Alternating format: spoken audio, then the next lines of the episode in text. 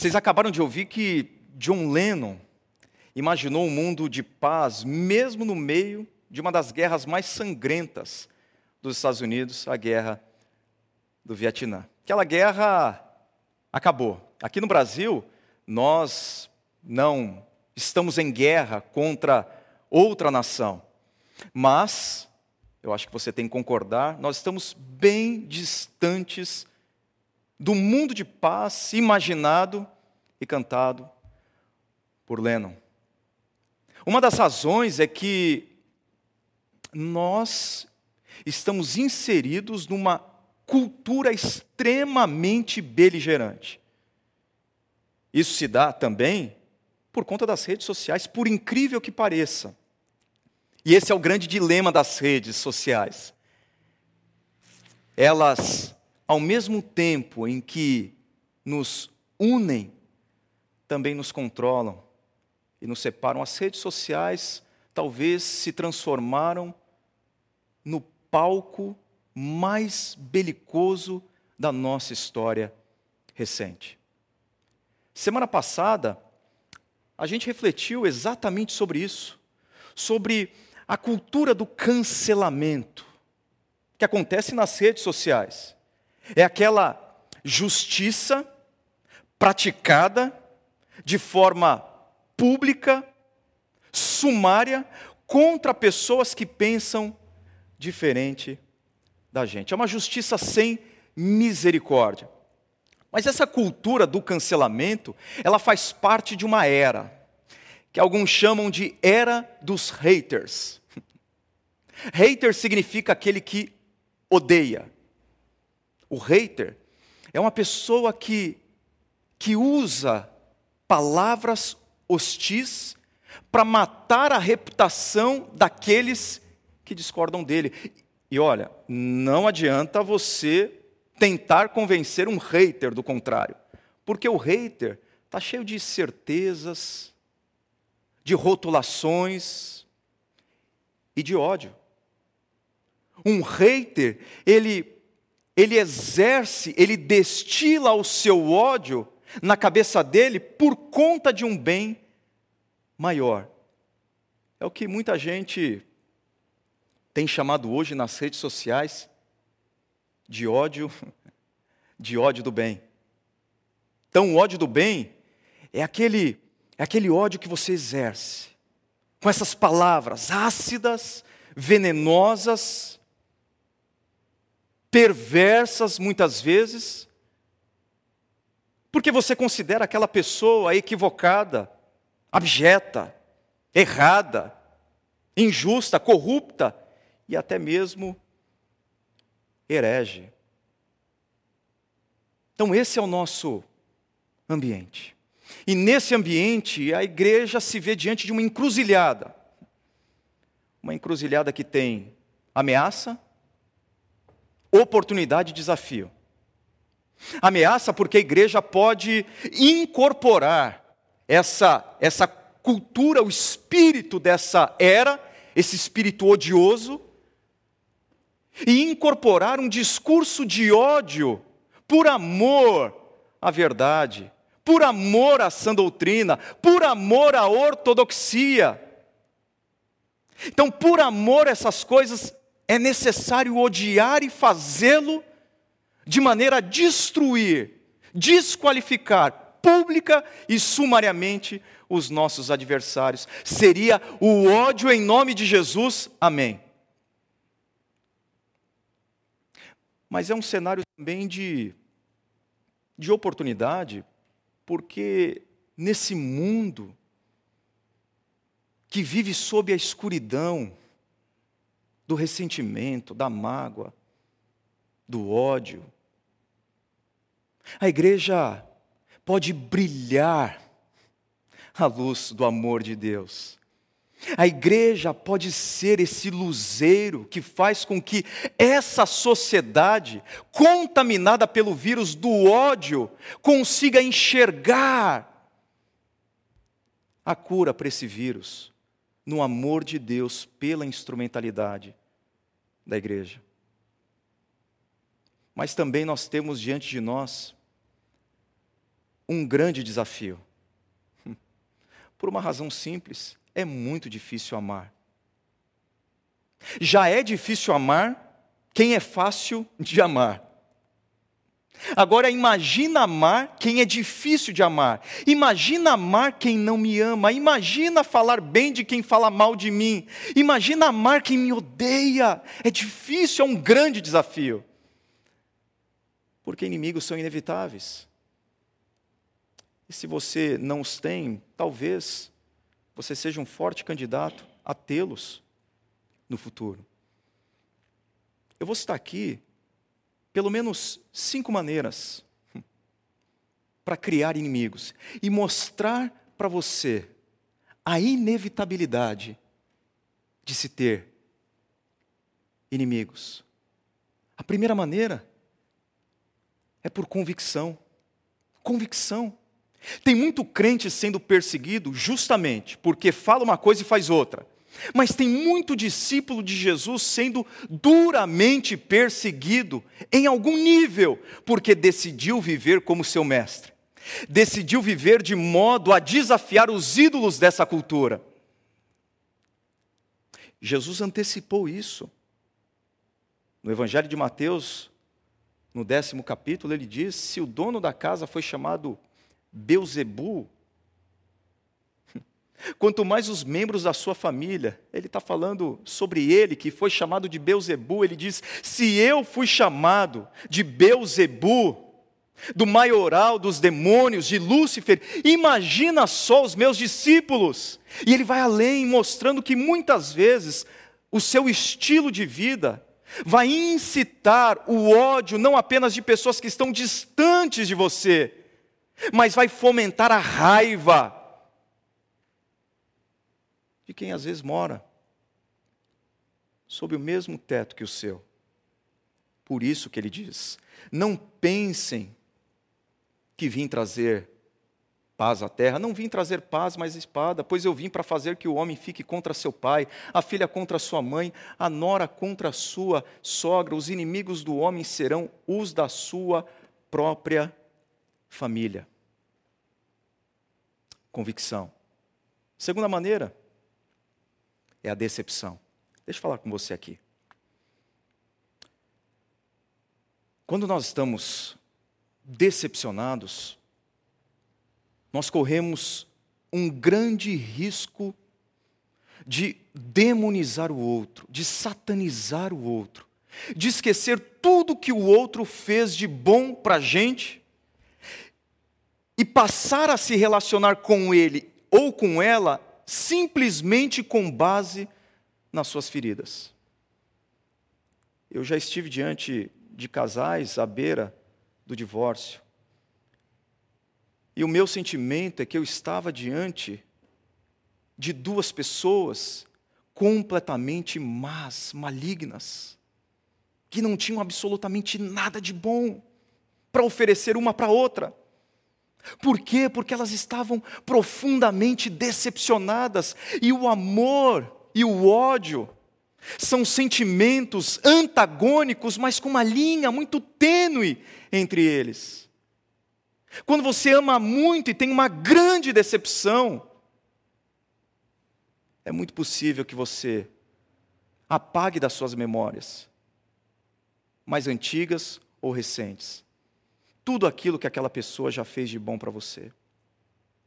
É por isso que eu começo conversas com esses casais perguntando o seguinte: o que fez você se apaixonar por ele? O que, que fez com que vocês se apaixonassem um pelo outro?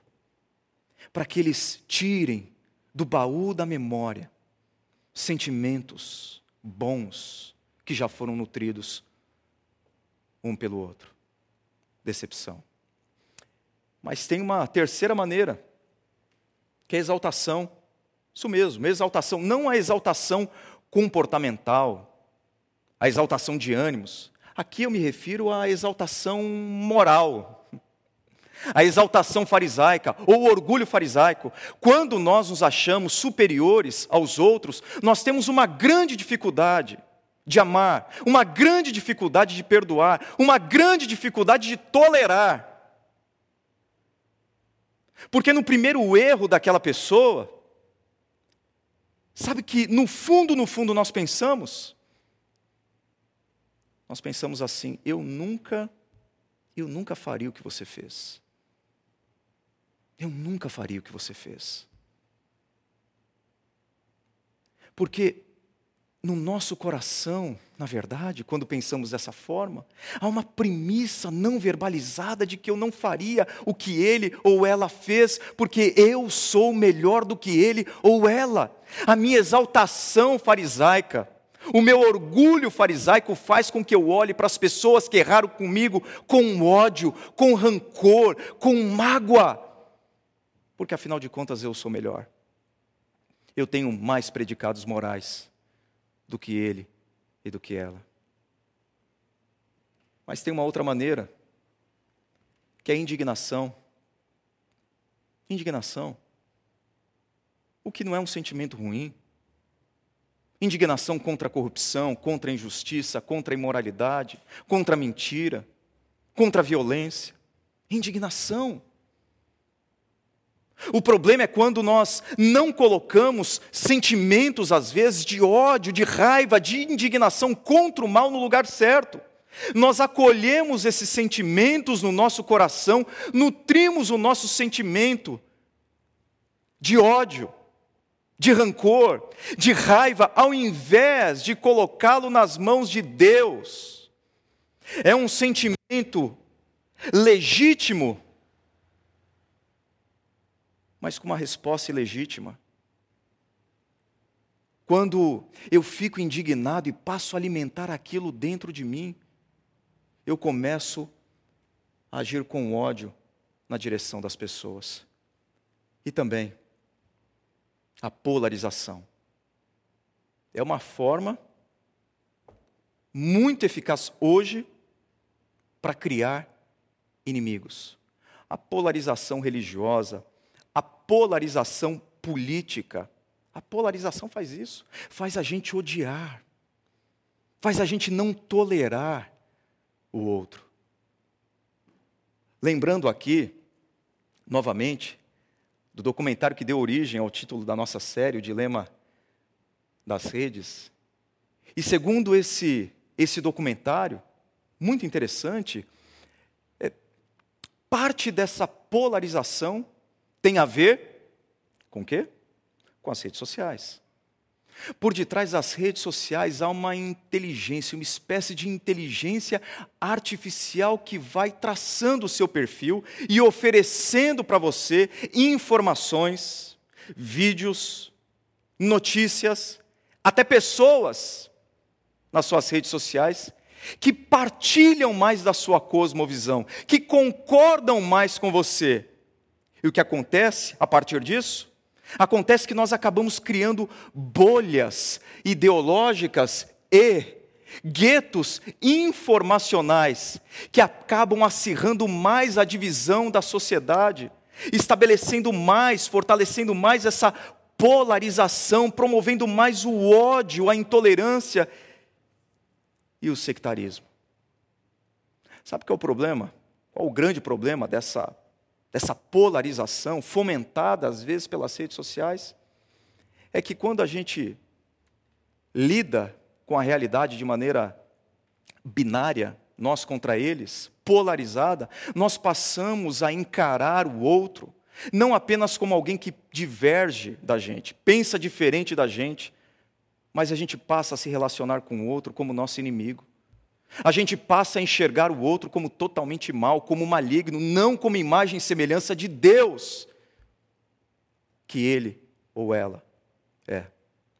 Por isso que eu gostei demais de um livro que eu tive contato recentemente, recém lançado, The Space Between Us. E nesse livro, a Sarah Anderson diz algo diz algo importantíssimo para mim e para você. Para todas as nossas relações, na família, na igreja, na sociedade, na política, seja o que for. Olha o que ela diz. Podemos amar sem concordar, podemos honrar sem unanimidade, podemos respeitar sem conformidade. Parece algo tão óbvio, mas tem sido tão difícil entender que é possível amar, honrar e respeitar, mesmo sem concordar, mesmo sem unanimidade, mesmo sem conformidade. Jesus chegou num ambiente marcado por haters. O mundo de Jesus não, não foi em nada diferente do nosso. Quando Jesus vem para esse mundo, quando Deus se encarna, entra na história, e está junto com o seu povo, ele percebe que o seu povo, que muitos judeus odiavam, odiavam, odiavam. Muitos judeus odiavam os romanos, odiavam a divinização de César por parte dos romanos, odiavam a opressão e o domínio dos romanos, odiavam. Muitos judeus odiavam os samaritanos, odiavam a religião híbrida dos samaritanos, odiavam a miscigenação dos samaritanos. Muitos judeus odiavam não judeus ou gentios, odiavam o paganismo dos gentios, odiavam a imundícia dos gentios. Muitos naquele tempo, muitos judeus desejavam que Deus protagonizasse um banho de sangue em Jerusalém com a morte dos inimigos de Israel. Existia até uma máxima dos doutores da lei, que era ame o seu próximo e odeie o seu inimigo. Essa era a máxima deles. Possivelmente, fruto de uma interpretação equivocada, enviesada da lei de Moisés, lá em Levítico, capítulo 19, versículo 18.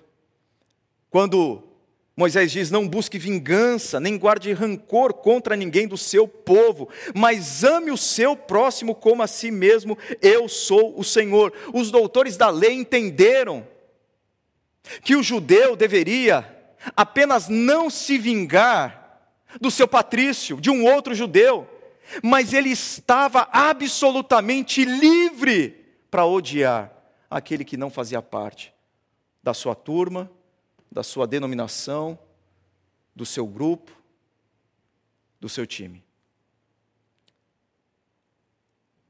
Jesus corrige o entendimento dos discípulos. Vocês ouviram o que foi dito? Ame o seu próximo e odeie o seu inimigo, mas eu lhes digo, mas eu lhes digo, amem os seus inimigos. Amem os seus inimigos. Amem os seus inimigos. A gente tem uma visão estereotipada do que é o inimigo. Às vezes a gente acha que o inimigo é apenas aquele que cerra os punhos contra a gente e diz assim: Eu te odeio, eu quero te destruir, eu quero te matar. Talvez você não tenha um inimigo como esse. Mas quando o texto segue, a gente percebe que o inimigo não é só esse, que notadamente se assumiu como seu inimigo e estabeleceu como objetivo, como meta de vida, destruí-lo ou destruí-la. Não. O inimigo pode ser alguém que não ama você, que fala mal de você, que persegue você em algum nível e até, segundo Jesus, que não cumprimenta. Um inimigo, um inimigo pode ser um filho rebelde, que rompeu o relacionamento com você porque você não concorda com o estilo de vida que ele ou ela leva. Um inimigo pode ser um ex-cônjuge que parece que tem como propósito impedir que você reconstrua a sua vida e que parece militar o tempo todo para afastar os seus filhos de você. Um inimigo pode ser uma esposa indiferente, apática, fria com você,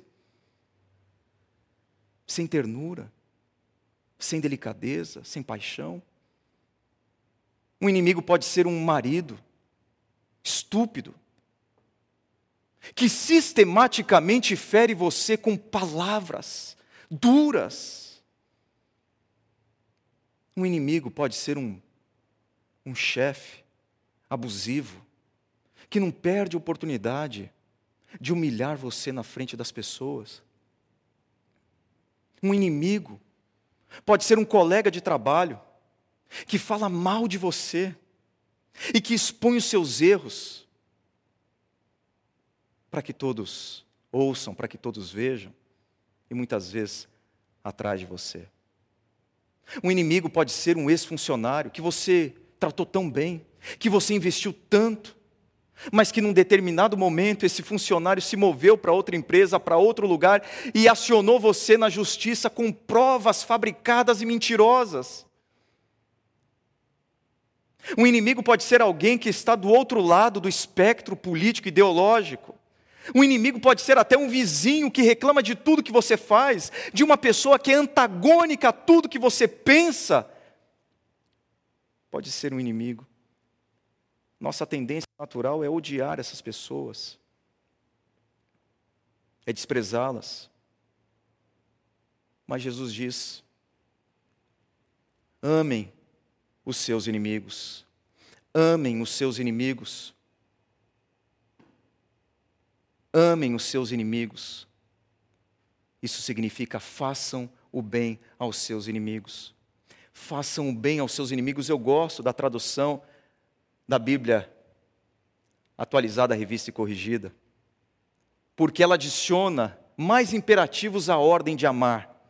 Eu, porém, vos digo: amai a vossos inimigos, bendizei os que vos maldizem, fazei bem aos que vos odeiam. Amai, bendizei, fazei, amai, bendizei, fazei, são ordens são mandamentos de Jesus para os seus discípulos. Jesus não os aconselha a amarem os seus inimigos, a fazerem coisas boas para os seus desafetos.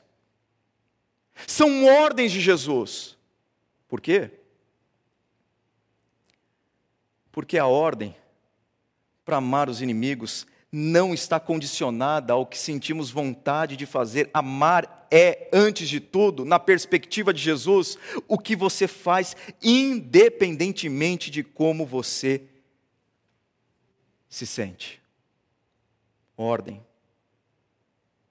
Amai, bendizei, fazei o bem. De acordo com Jesus, amar é falar bem de quem fala mal de você. Amar é fazer o bem para quem faz mal para você.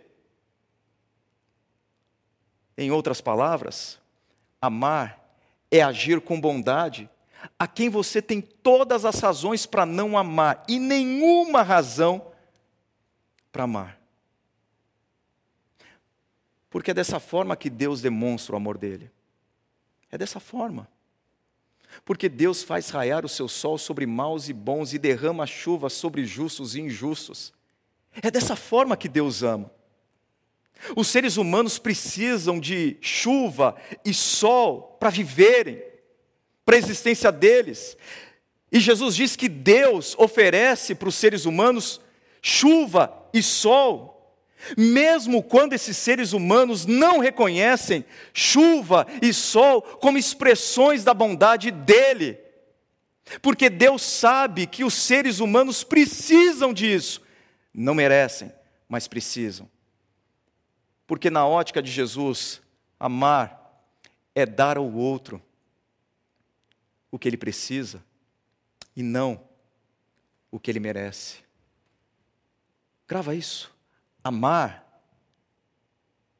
na lição que Jesus dá aos seus discípulos, é dar o que o outro precisa, não o que ele merece. E olha aqui. É fácil amar assim? É muito difícil amar assim. Odiar é fácil. A gente não precisa de muito esforço para odiar. Mas a gente precisa de muito esforço para amar.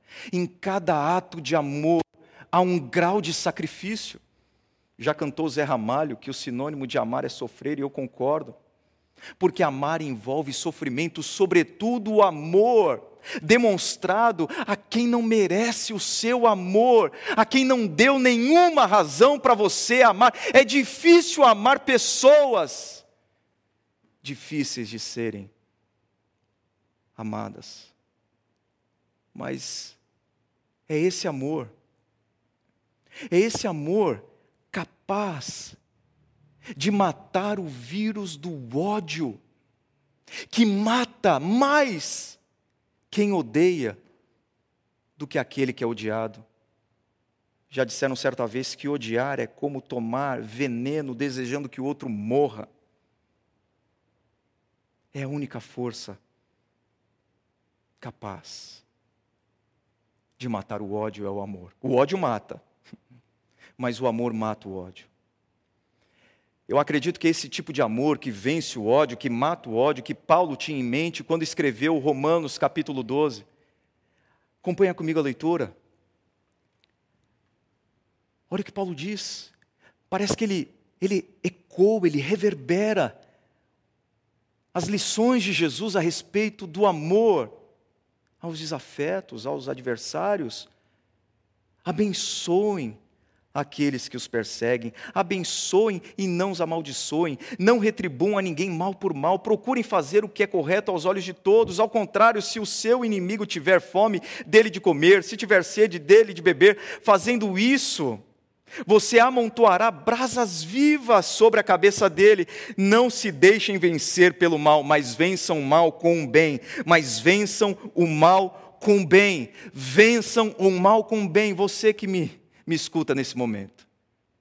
Agora ao vivo, você que vai ter contato com esse material em algum momento.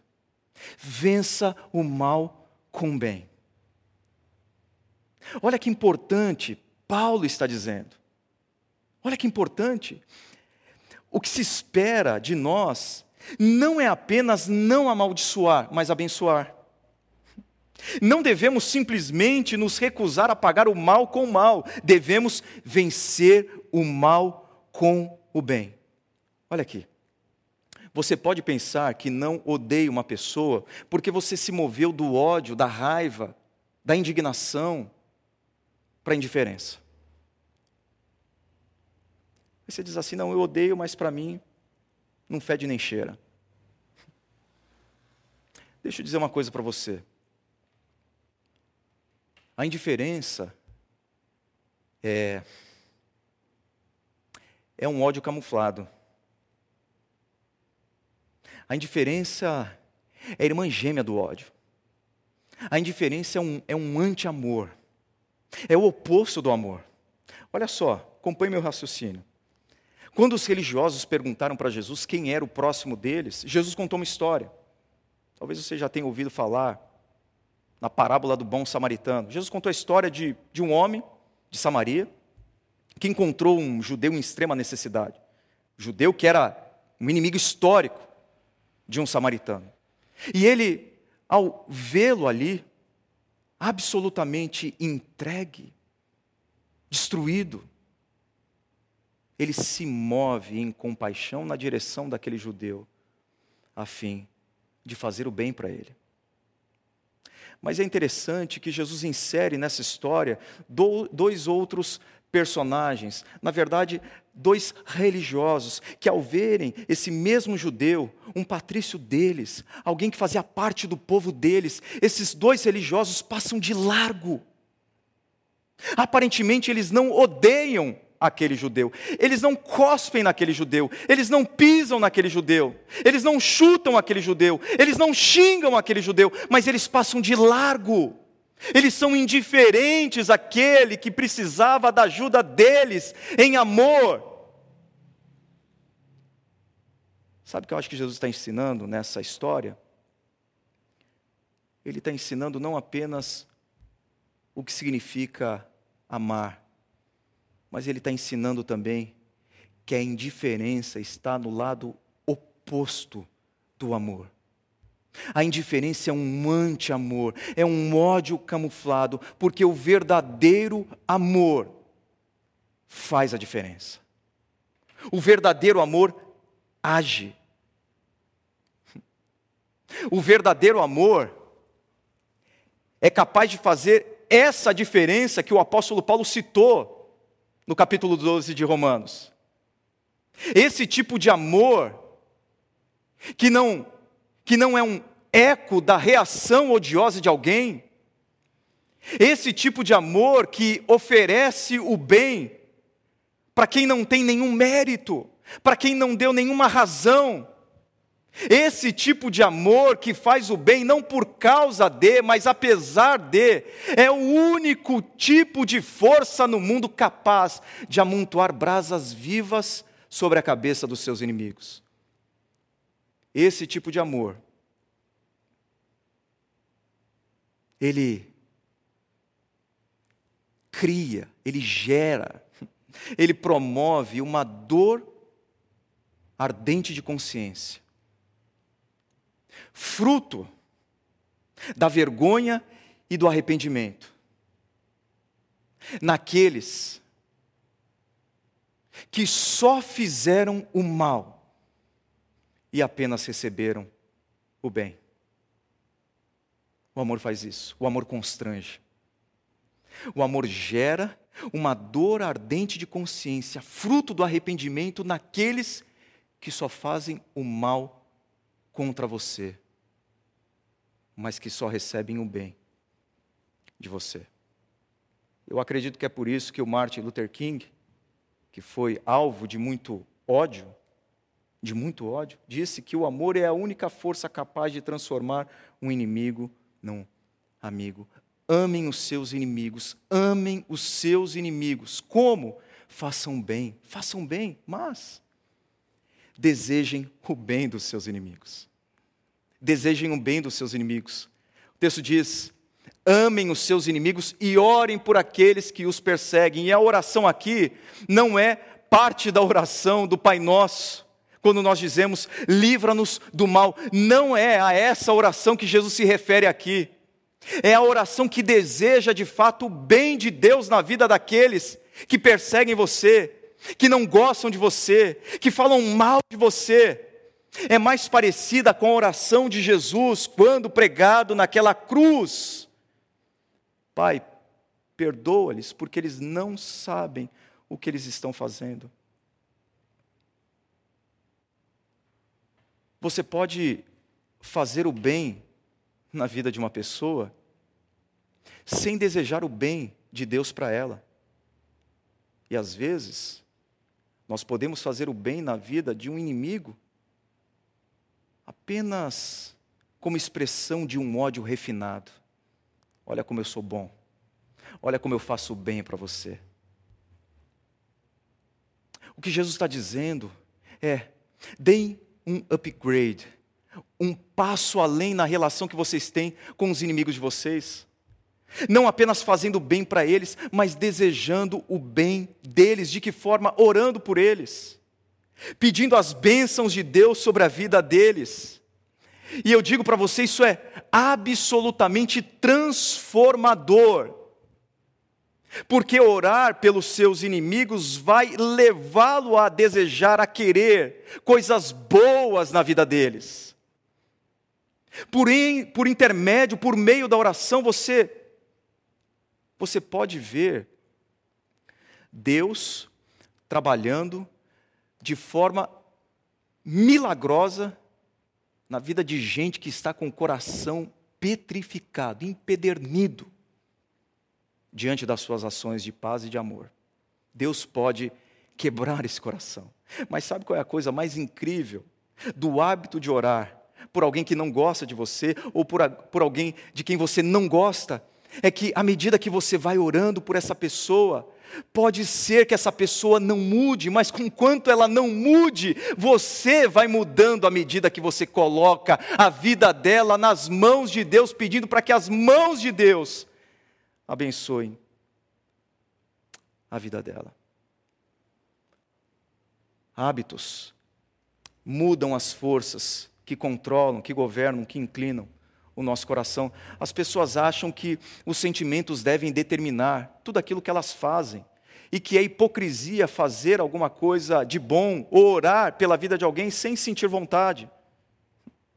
Mas você não é controlado pelos seus sentimentos. Você não deve ser controlado por aquilo que você sente. Você é controlado por aquilo que Jesus disse. E Jesus disse para você que você precisa amar os seus inimigos agindo e não apenas sentindo. Então, se você não sente amor por uma pessoa, se você tem dificuldade de amar alguém, se você tem barreiras imensas, talvez intransponíveis para você, para fazer o bem e para desejar o bem de um adversário, lembre-se,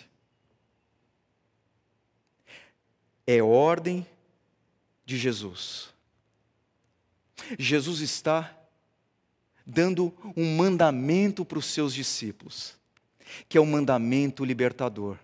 Porque à medida que você ama do jeito que Jesus quer, você vai sendo liberto do ódio, você vai sendo transformado, os seus sentimentos em relação a ele ou a ela também vão sendo redirecionados. Você pode falar, não, mas isso não tem como, é impossível. Não, não é impossível. Faz o seguinte: faz um teste. Duas semanas. Duas semanas. Ore pela vida dessa pessoa que tem sido uma pedra no seu sapato. Essa pessoa que tem colocado armadilha diante de você o tempo todo. Essa pessoa que você sabe que tem falado mal de você, que quer puxar o seu tapete. Ou aquela pessoa que está próxima a você e que simplesmente se tornou alguém apático, impiedoso, violento.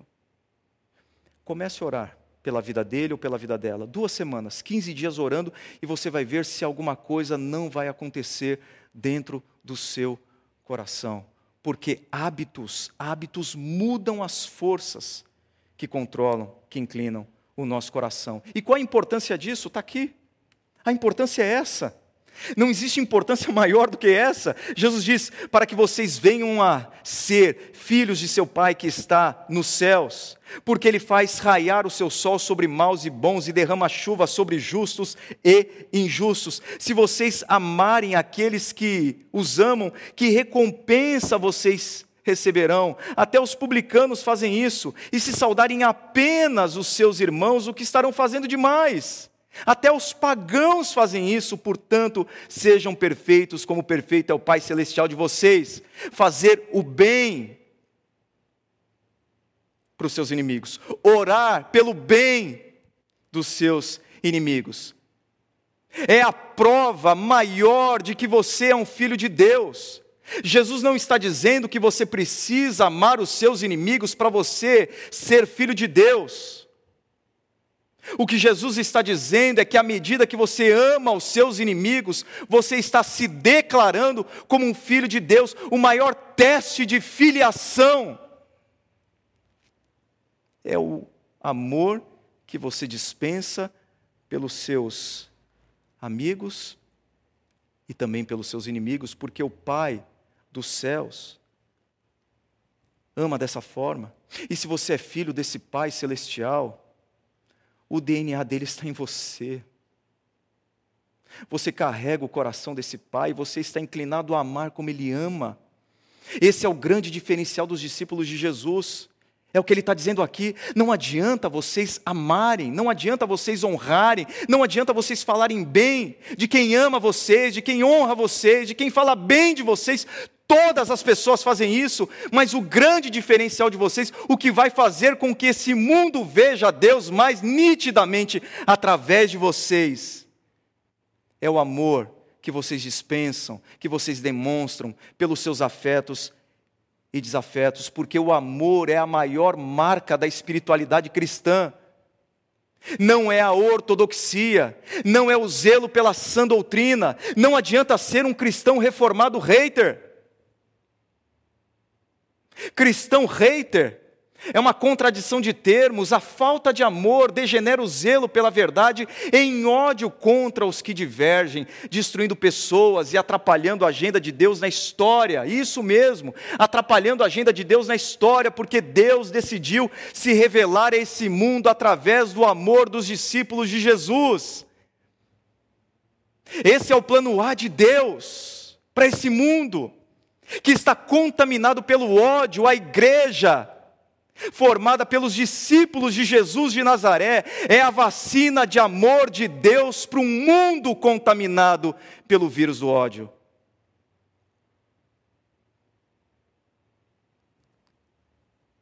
O que Jesus diz no final do capítulo 5 de Mateus, repete o que ele já disse no início do capítulo 5 de Mateus. Bem-aventurados os pacificadores, pois serão chamados filhos de Deus.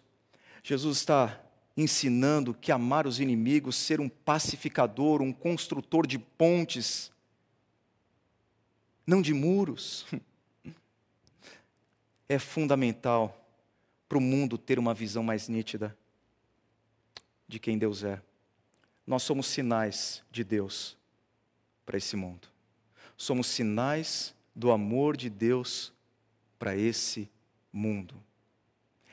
E esse sinal de Deus para esse mundo, ele depende grandemente da nossa capacidade, da nossa disposição, da nossa coragem, do nosso sacrifício de amar os nossos inimigos, fazendo bem para eles e desejando ou orando pelo bem deles. Eu vou mostrar um vídeo para vocês que, que aponta para a importância de sermos sinais do amor de Deus para o mundo em crise.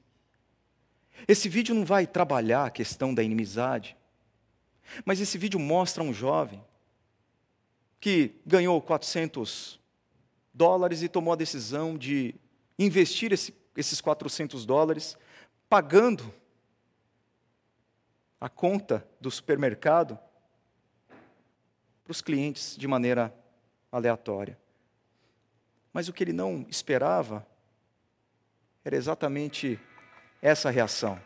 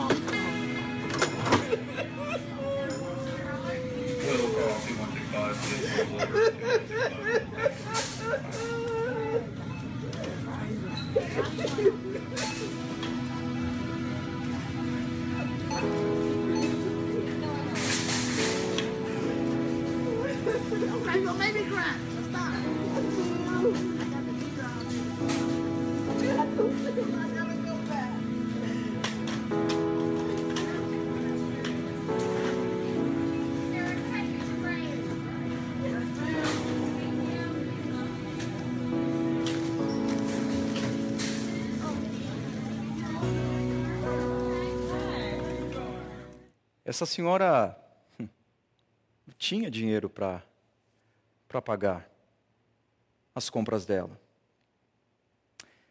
Mas ela diz que chorou muito de manhã, naquela manhã. Alguma coisa de muito errada estava acontecendo na vida dessa mulher, até até que ela foi alcançada por um por um ato de bondade espontâneo aleatório, isso impactou profundamente.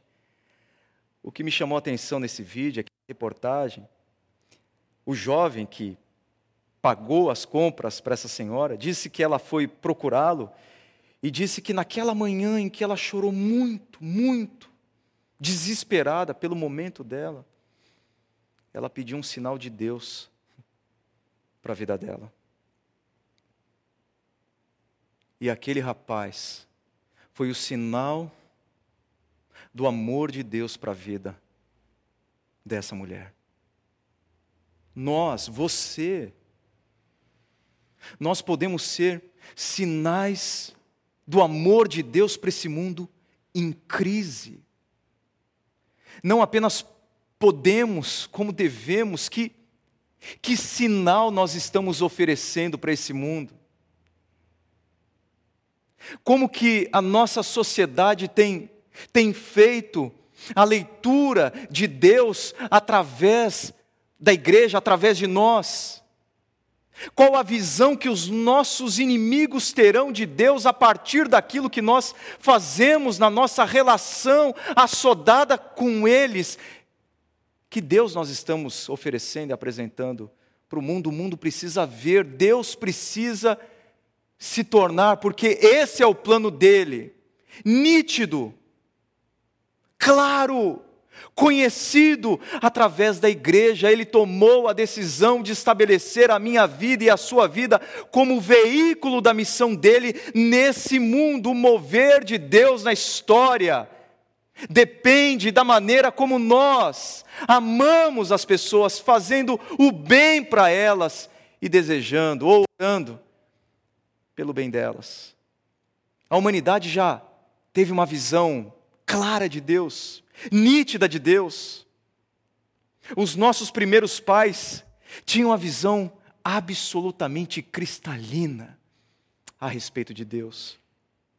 Mas eles tomaram a decisão de romperem, de desfazerem amizade com Deus Criador. E a partir desse momento, a humanidade se tornou cega, cega na sua relação com o Criador, cega na sua relação com a criação, cega na relação com o seu próximo, cega. Logo depois de Adão e Eva optarem pelo afastamento de Deus, virarem as costas para Deus, nós vemos o primeiro episódio de ódio, de crime de ódio na palavra de Deus, quando Caim cegado pelo ódio, pela inveja, mata o seu irmão Abel. Mas Deus não, não deixou o seu mundo na escuridão do ódio. Ele se, ele se moveu na história desde o começo para restaurar a sua criação do ódio, da escuridão, da cegueira, e ele fez isso de maneira muito especial através de um homem chamado Abraão. E ele disse que Abraão e a descendência de Abraão seria a luz para todas as nações, para que todos os povos da terra pudessem vê-lo claramente novamente.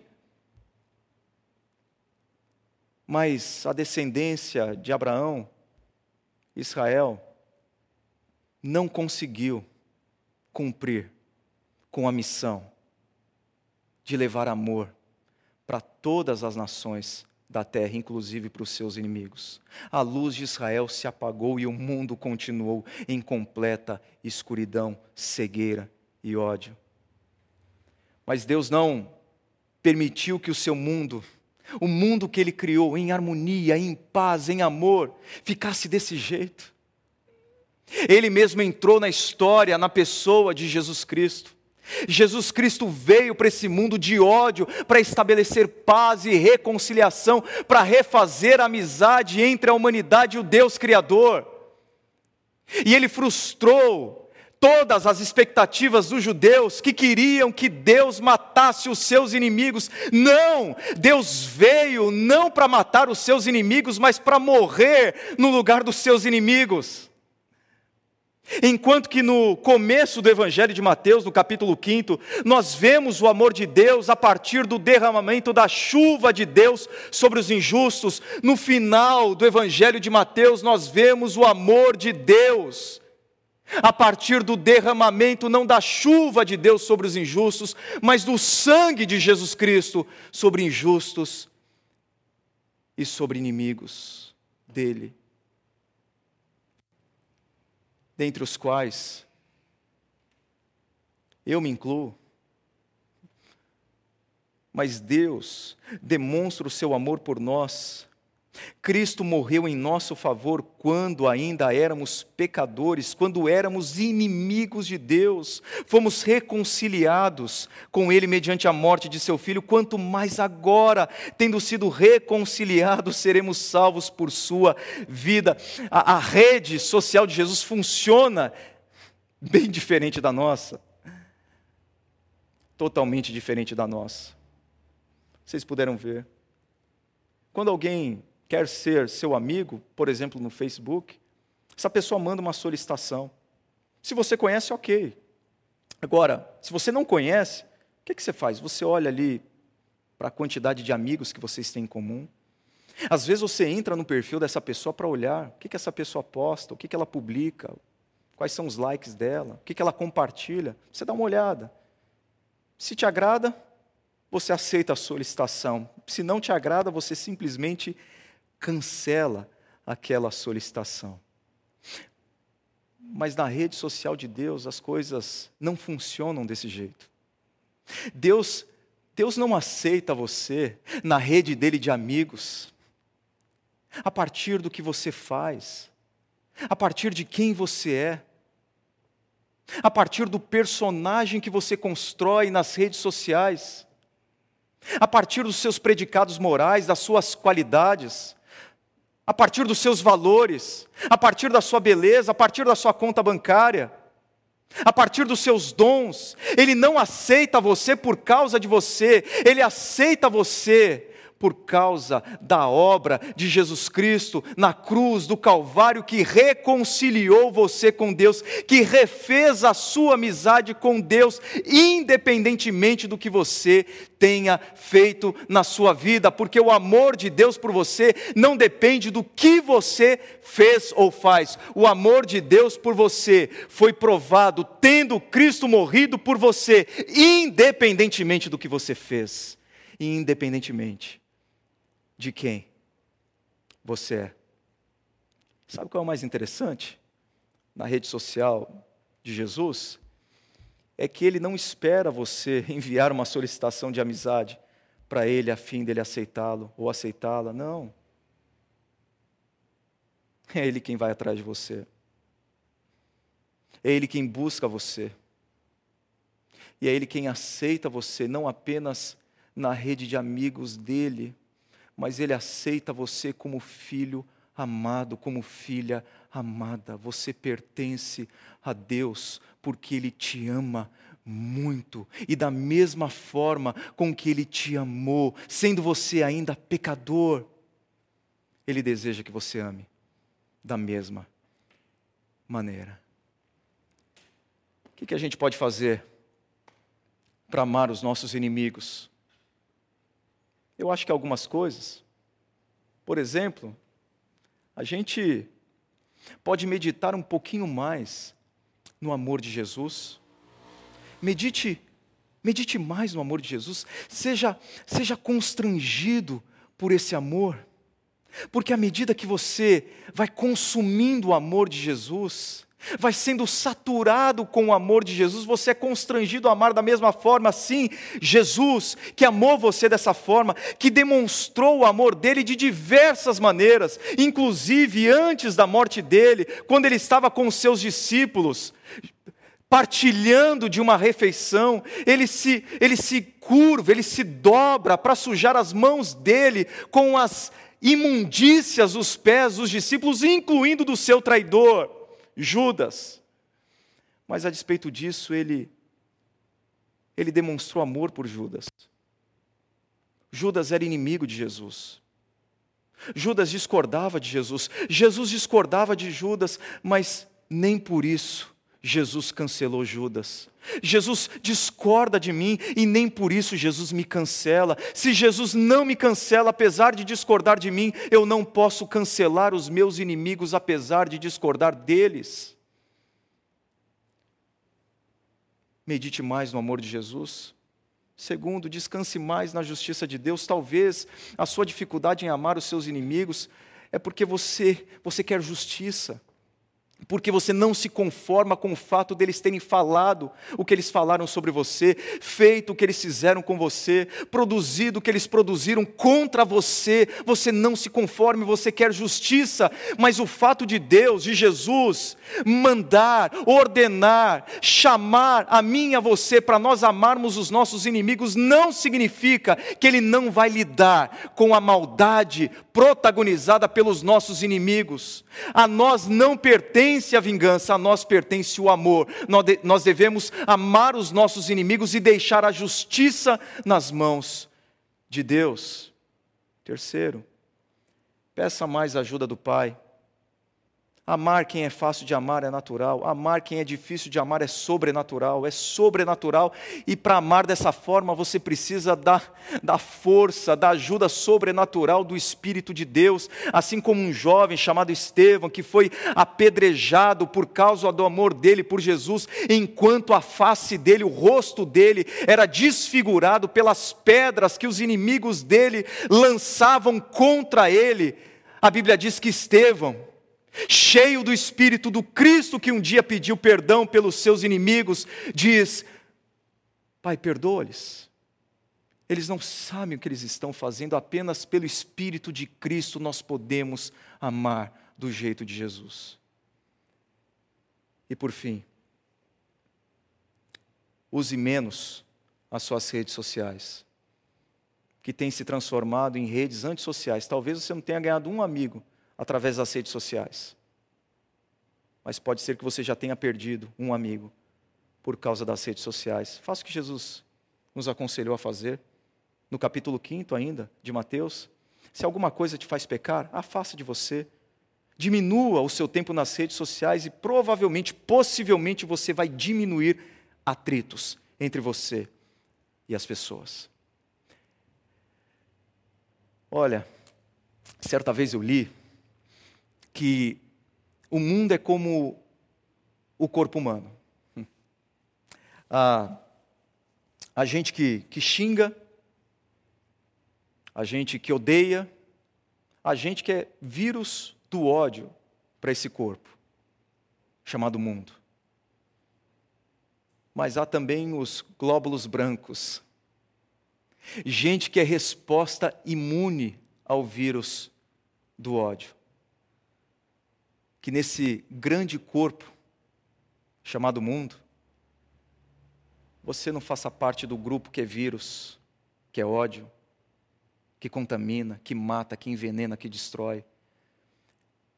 Que você seja, que nós sejamos, que a igreja seja a resposta imune de Deus para o vírus do ódio.